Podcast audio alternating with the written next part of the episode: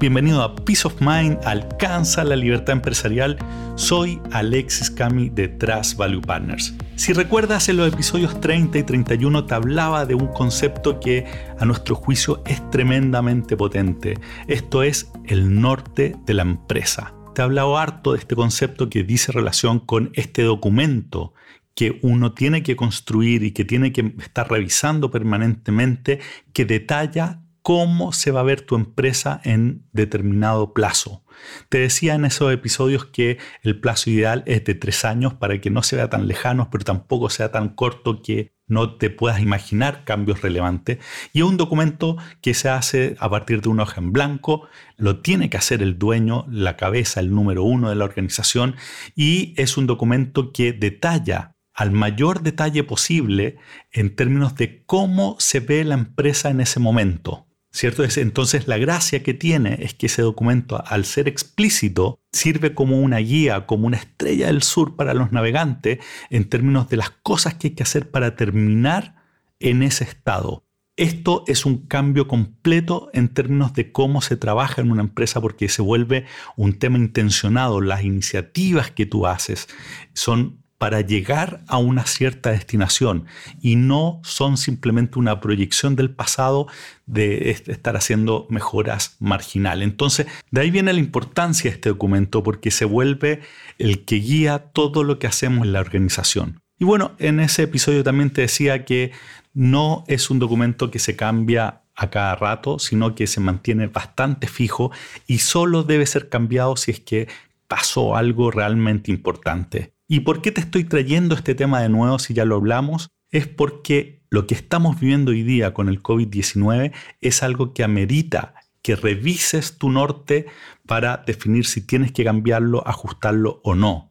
Es el momento de revisar tu norte porque todas casi toda la industria están cambiando, están cambiando los consumidores, están cambiando las tendencias.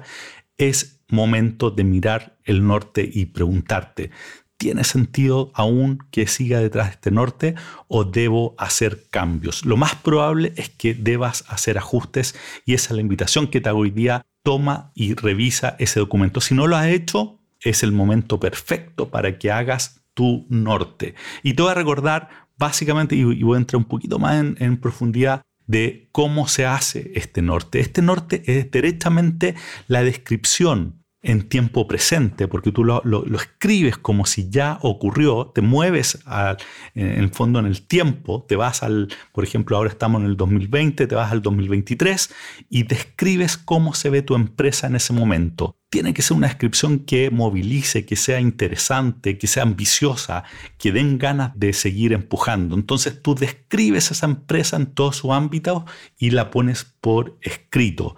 Nosotros lo hacemos esto básicamente considerando tres dimensiones distintas a la hora de escribir el norte. La primera es sobre el negocio. La segunda es sobre el desempeño del negocio y el tercer capítulo tiene que ver sobre la organización. Entonces vamos a describir nuestra empresa en términos de esas tres dimensiones. Entonces, en la primera, que es sobre el negocio, hablamos de temas como, por ejemplo, cuál es el propósito, a qué nos dedicamos, cuál es nuestra propuesta de valor, pero no hoy, sino en tres años más, cuáles son los atributos de nuestra marca. Y, por ejemplo, escribimos somos exitosos porque somos excelentes en y ponemos los puntos que vamos a ser excelentes el 2023, en este caso, entre años más.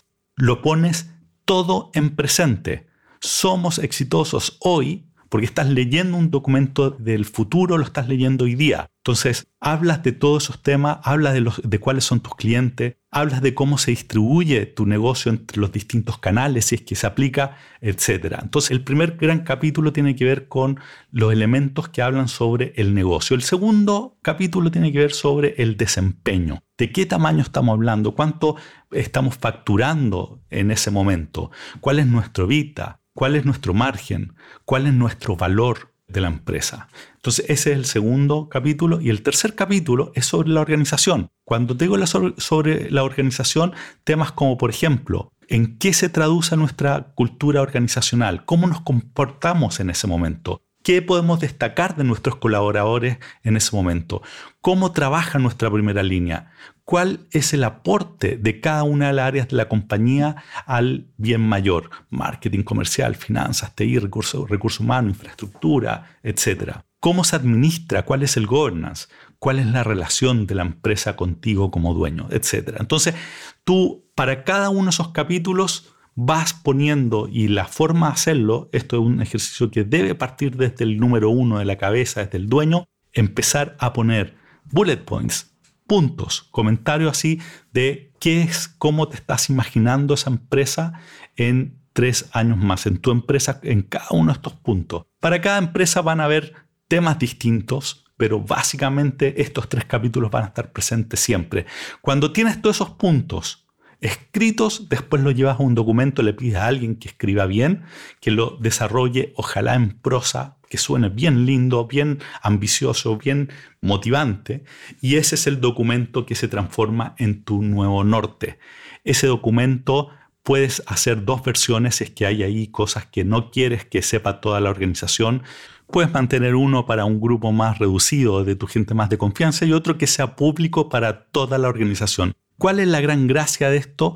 Es que empiezas a alinear a todos en torno a la versión futura de la empresa que quieres construir. No estás simplemente construyendo desde el pasado, sino que ahora todo es intencionado hacia este nuevo norte. Y esto te va a servir para después cuando hablamos en el episodio 68 del RIE, de que las iniciativas que vas a ir haciendo van a ir, van a ser conducentes a que se materialice esta nueva versión de tu empresa. Entonces, para ir resumiendo lo que estamos diciendo hoy día, lo que estamos viviendo, la pandemia que estamos viviendo hoy día, amerita a que revises si tu norte, el norte de la empresa, sigue siendo válido. Lo más probable es que tengas que hacerle modificaciones y si no tienes un norte es el momento para que lo hagas y cómo se hace eso es un trabajo que parte desde la cabeza, desde el visionario, ¿cierto? Por algo estamos hablando, el visionario, el número uno, normalmente el dueño, es el que tiene la visión de la empresa en el tiempo. Bueno,